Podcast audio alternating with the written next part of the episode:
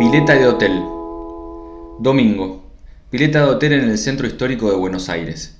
Pocos extranjeros, mayoría de argentinos mezclando turismo y relax. Muchas parejitas al sol bronceándose en el deck. Mil grados de temperatura. Una chica de 30, luego dirá su edad, bebe una levité de manzana sentada en el borde de la pileta. Al mismo tiempo, una señora de 60 se desplaza por el agua que le llega al pecho. Qué lindo se está acá, hay mucha paz. La verdad que sí, responde Levité. Es porque no hay chicos, los nenes hacen ruido, ¿viste? Levité sonríe y asiente, no parece tener ganas de una conversación casual. La pareja de Levité está tumbado en una reposera cerca de ellas. Lleva una malla corta y una panza respetable. Tiene una barba cortada por un ingeniero agrónomo. Líneas rectas, pura simetría. La señora hace un cuenco con la mano y se salpica los hombros para refrescarse. Insiste. ¿Ustedes tienen chicos? No, no tenemos, responde Levité. La señora les cuenta que con su marido hacen estas escapadas cada vez que pueden, que los chicos son rompes, pero después crecen y uno los extraña.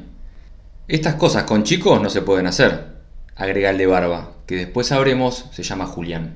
Bueno, le pueden encontrar la vuelta. El esposo de la señora está unos metros más lejos. Mantiene los ojos cerrados, ajeno a la charla de su mujer y al mundo entero. Su pecho de pelos canosos se eleva y desciende con parsimonia. Pienso que duerme. ¿Cuántos años tienen? Yo treinta, y Julián también, dice Levité, y le da un trago a la botellita. ¿Treinta? Es la edad para ser padres. La edad de disfrutar, se apura a completar Julián desde la reposera. La señora lo mira con un gesto extraño. Me parece que se viene algo interesante. Me acerco un poco, no quiero perder detalle. La señora se acomoda los aros, es algo que va a hacer constantemente, como si tuviera un botón escondido en el lóbulo de las orejas. Eh, ¿No te gustaría tener hijos? Julián se reajusta los anteojos, se lo nota incómodo. Quiere evitar el tema. No hay música en el lugar, se escucha todo. Responde con moderación. Más me gustaría viajar. Es pronto para chicos, hoy cumplimos dos años de casados. Felicitaciones, dice la señora. Bueno, dos años de casados, pero siete juntos, acota Levité. Entonces son nueve ya, suma la señora. Sí, son nueve, aunque para él son dos, parece. Amor, ¿por qué no valoras que superamos la cuarentena? Muchas parejas se separaron. Sí, es verdad, pero hay tiempo para pensar en los hijos. Quiero viajar. Teníamos un viaje a Europa planeado, pero con esto de la pandemia. Claro, claro, entiendo, dice la señora. Justamente podrían haber aprovechado para tener una criatura. Espero una sonrisa de la señora que nunca llega. Habla en serio. Así nomás larga la frase. Miro la nuez de Julián, que tarda una eternidad en subir y bajar. Se hace un bache. Levité deja ver una pequeña mueca de complacencia. Hay equipo ahí. Julián va a hablar, aunque la señora se disculpa. Uy, debe ser muy feo sentir que les meten presión. No se preocupe, responde Julián y se quita los anteojos para mirar a su pareja, porque no existe nadie en el planeta que presione más que mi suegra. Levité abre la boca dibujando una O. Julián se coloca los anteojos en su lugar y reclina la reposera para quedar horizontal. Un instante después, Levité reacciona. Yo quiero un bebé. ¿Cuándo si no? ¿Qué vamos a esperar? ¿A que no podamos hacerle upa por el reuma? El reclamo es directo a su marido, que resopla. La señora intenta mediar. Bueno, cada uno tiene sus tiempos. Yo tengo un amigo de 40 que acaba de ser papá y está todo bien dice Julián con los lentes reflejando el cielo porteño. ¿Qué va a estar bien? Se queja todo el tiempo de que le duele la cintura. El sol pega fuerte, y por lo visto no es lo único que pega fuerte. Julián se levanta y camina hacia la barra, y yo lo sigo. Él pide una cerveza, yo un gin tonic. Hermano, está complicado.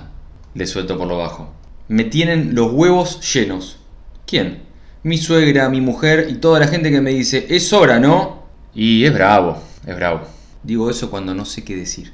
Encima, esta vieja de mierda que viene a llenarle el coco a mi mujer. No le des bola, sugiero, minimizando el tema, pero Julián está subido una moto a punto de volar por la arbolada. La pija. ¿Cómo? La pija no le des bola. Todo el tiempo, a donde voy me preguntan cuándo mierda voy a tener un hijo. Recibe su lata y vuelve a la reposera. Lo veo irse con paso decidido. Levité y la señora cuchichean. Hacen silencio al verlo llegar. Es evidente que algo se rompió. El evité se comprime un ojo con el dorso de la mano, la señora le palmea la espalda con cariño. Bueno, hablemos de otra cosa, propone la señora, justo cuando llego a mi silla con mi trago. Es mi momento. No pude evitar escuchar, les pido disculpas. Y levanto la copa deseando salud. Quería saber si usted, señora, tiene hijos. Sí, sí, claro. Sí, son un dolor de cabeza, pero te hacen muy bien al ego, ¿sabías? Levité le da un sorbo largo y termina la botella.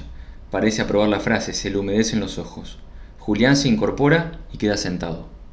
¿En qué sentido hacen bien? Le pregunto con, con interés. La señora me responde a mí, pero mira alternativamente a Levité y a Julián. Es evidente que conectó con ella y no con él. Uno cree que es el centro del mundo y viene bien saber que hay otras personas con otros deseos. Yo deseo tomar una birra, señora. No me joda, estoy de vacaciones. Así responde Julián, con tono seco, agresivo pero no violento, cortante. Pero la señora no se queda atrás, se toca los aros y arremete. No lo jodo, joven, simplemente me atrae a hablar con parejas de otras generaciones. Y ahí queda todo. Se resuelve el conflicto. Hay un freno de ambos lados y le evité en el medio que de repente se dirige al baño. Cinco minutos después vuelve con los ojos rojos y la cara mojada, Hace mil grados. Transpiro. Disculpame, nena, si toqué un tema que no correspondía. Es que no me gusta que me pregunten cuándo voy a ser mamá. Por eso mismo te pido disculpas. Está bien, está bien. Por detrás de Puerto Madero pasa un avión dejando un zumbido lejano en los oídos. Julián se pone de pie con evidente fastidio. Toma al Evité del antebrazo y le ordena: Nos vamos a la pieza. Ella quiere quedarse y se lo dice, pero Julián está subido a la moto otra vez, como en una autopista. Esta vieja soreta me cagó el aniversario, vámonos al carajo. Pero mi amor, yo la estoy pasando bien. No puede ser que uno venga a descansar. El esposo de la señora hace un ronquido sonoro que lo despierta hasta él mismo. También interrumpe a Julián. Entonces la señora tiene espacio para meter su bocadillo final. Tal vez tengas que revisar por qué te molestan tanto esas preguntas. Y es un momento tremendo. Julián se infla y pienso que se va a balanzar y ahogarla en esa pileta ante la vista de todos que va a tirarla desde el piso 12 al asfalto de Plaza de Mayo, que va a escupirle su saliva espesa de bronca y malta en la cara. Pero nada de eso sucede. Julián se retira del lugar y unos segundos después, Levité va detrás de él.